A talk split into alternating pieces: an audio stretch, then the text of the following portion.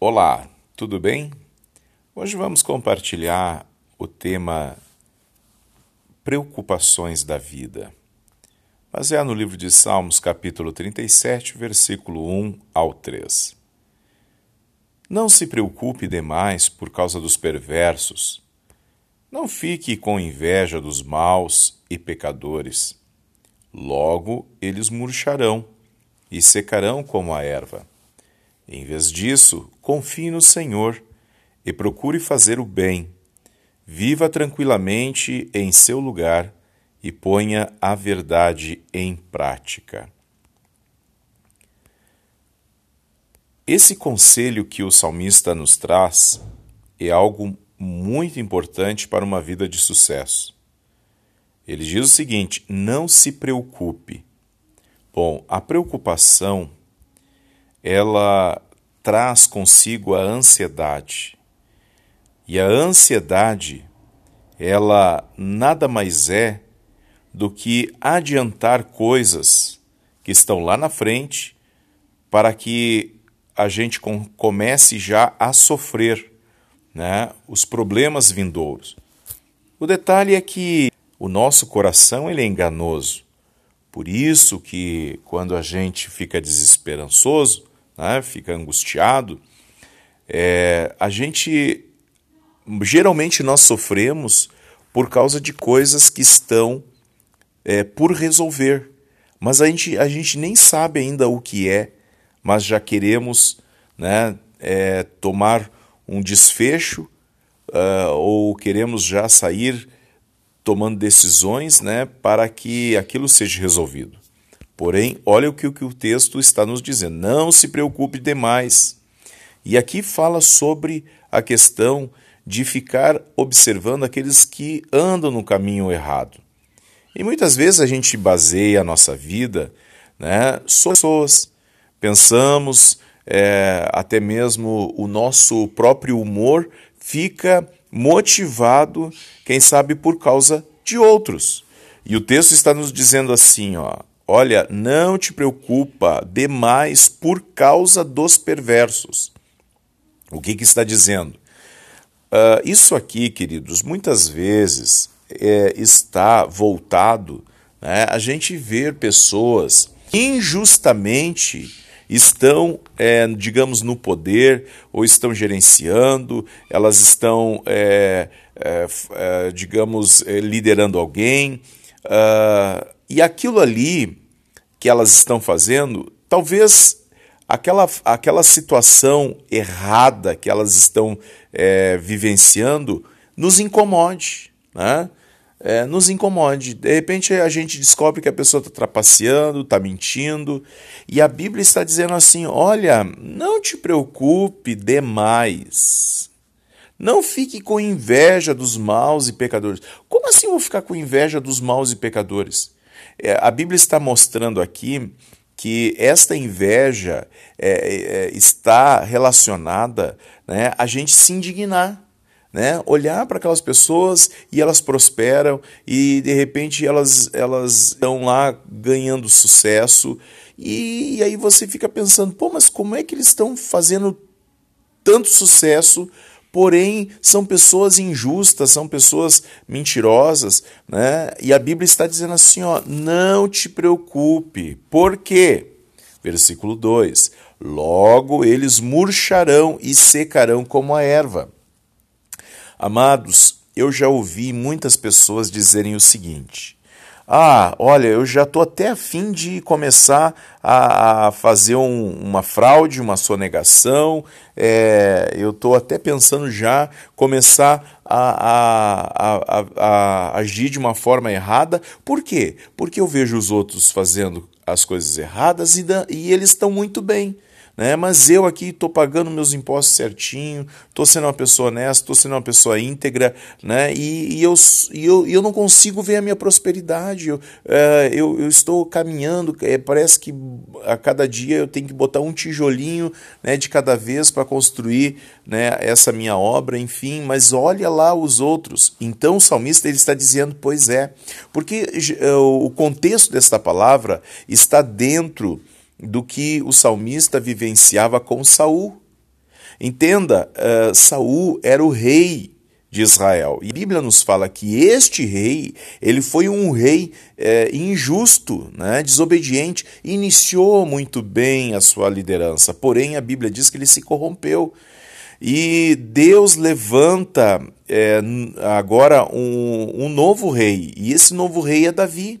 Porém, Davi tinha a unção de rei, mas não era rei. Então, até Davi atingir os 30 anos, né, que era o início do sacerdócio e, e também o, o tempo que, no qual ele haveria de estar liderando, a Bíblia descreve que Davi ele precisou ser preparado. Né? Precisou ser preparado. Então, o, toda a observância de Davi com relação à liderança de Saul era algo muito inquietante, porque Davi olhava Saul liderando e era desobediente, ele era uh, né, um arrogante, ele vivia, digamos, distante do, do propósito de Deus, mas estava no poder. Então, por isso que o, o salmista diz: olha não se preocupe demais com os perversos, né? Não fique com inveja dos maus e pecadores, porque é isto, querido. Você de repente olha para pessoas e você vê elas prosperando e elas são injustas, elas são infiéis, elas são desonestas, quem sabe estão fazendo um monte de coisa errada e de repente você fica lá até, é, até imaginando como se fosse também fazer as mesmas coisas para alcançar sucesso. E aí diz aqui a palavra: logo eles murcharão e secarão como a erva. E não é verdade? Eu acho que assim ó, uma coisa muito é, vergonhosa para um homem, né? É, é, ele ser pego na sua mentira, né? Então, digamos, quando ele tem que ser exposto. Alguns dias atrás eu estava vendo uma reportagem da Polícia Federal é, cumprindo ordem de prisão e chegando em determinados é, locais, né? E chegaram numa casa, uma, uma família, né? É, uma família de classe alta, que no qual o avô ele, ele tinha cometido né, crimes é, contra a, a, Receita Federal. E a Bíblia, a, a Bíblia diz né, que não há nada encoberto que não seja revelado, mas cedo ou mais tarde as coisas aparecem e vêm à tona. E, e foi verdade esse homem construiu um patrimônio é, gigantesco, né, e, e justamente nesse dia estava toda a família reunida. Estava toda a família reunida, todo mundo no churrasco lá, era né, uma mesa farta, é, eles estavam lá bebendo, é, dando risada e tal. Quando vê, toca a campainha. Quem é? Receita Federal.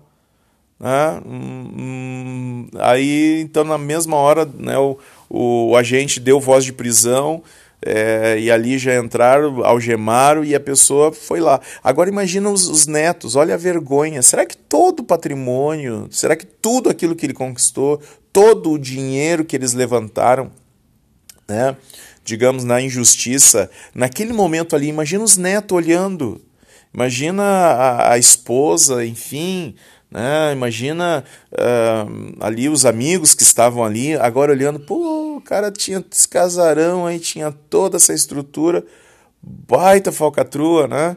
Olha só, é, pensa comigo, que imagem é, como esse homem agora sai, é, ali saiu de cabeça baixa, ele botou um, um, um casaco sobre a, a, as mãos assim, porque estava com a, a, algema, né?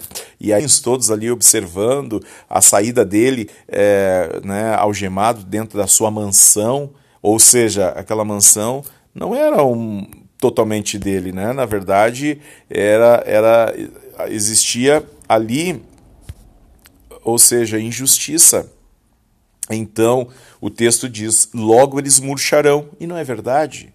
E eu acho que a, a, a pior uh, situação final que nós encontramos é quando se chega no final da vida né, e a pessoa, ela, digamos, uh, juntou todo o patrimônio e chega no final sozinho, sem ninguém né? tem muito dinheiro, mas não tem gente à sua volta.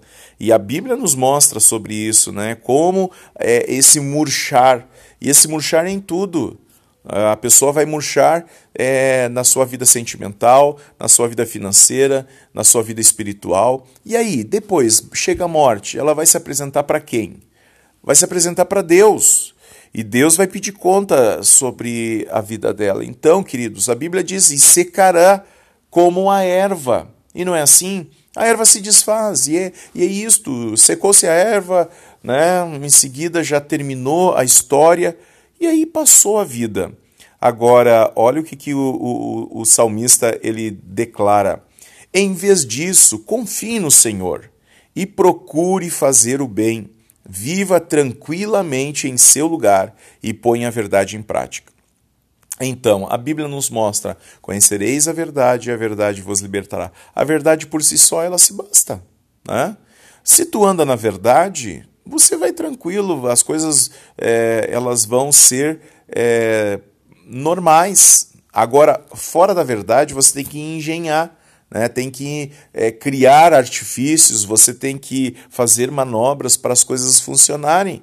Você está entendendo? Ah, precisa haver uma articulação.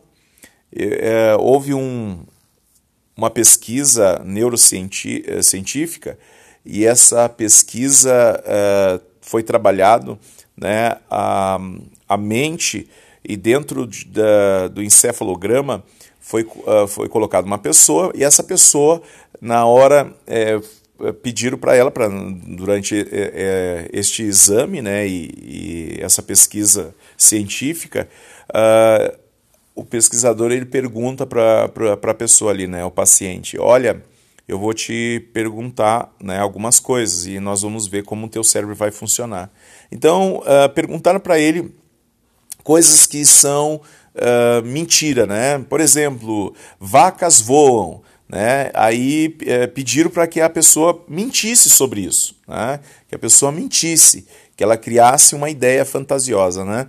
Então, uh, quando começou o teste, a pessoa na hora de é, criar essas mentiras, o cérebro dela trabalhava de uma forma muito grande. Então, digamos, os pontos né, é, neurais começaram a, a, a, a, se manifestar e o cérebro todo acusava ali a, a, a, digamos, o pensamento, né, para construir aquela ideia. O esforço que era feito para mentir era muito grande, muito grande. Aí depois um, o pesquisador pergunta, agora eh, né, eu quero que tu vai falar a verdade. Né?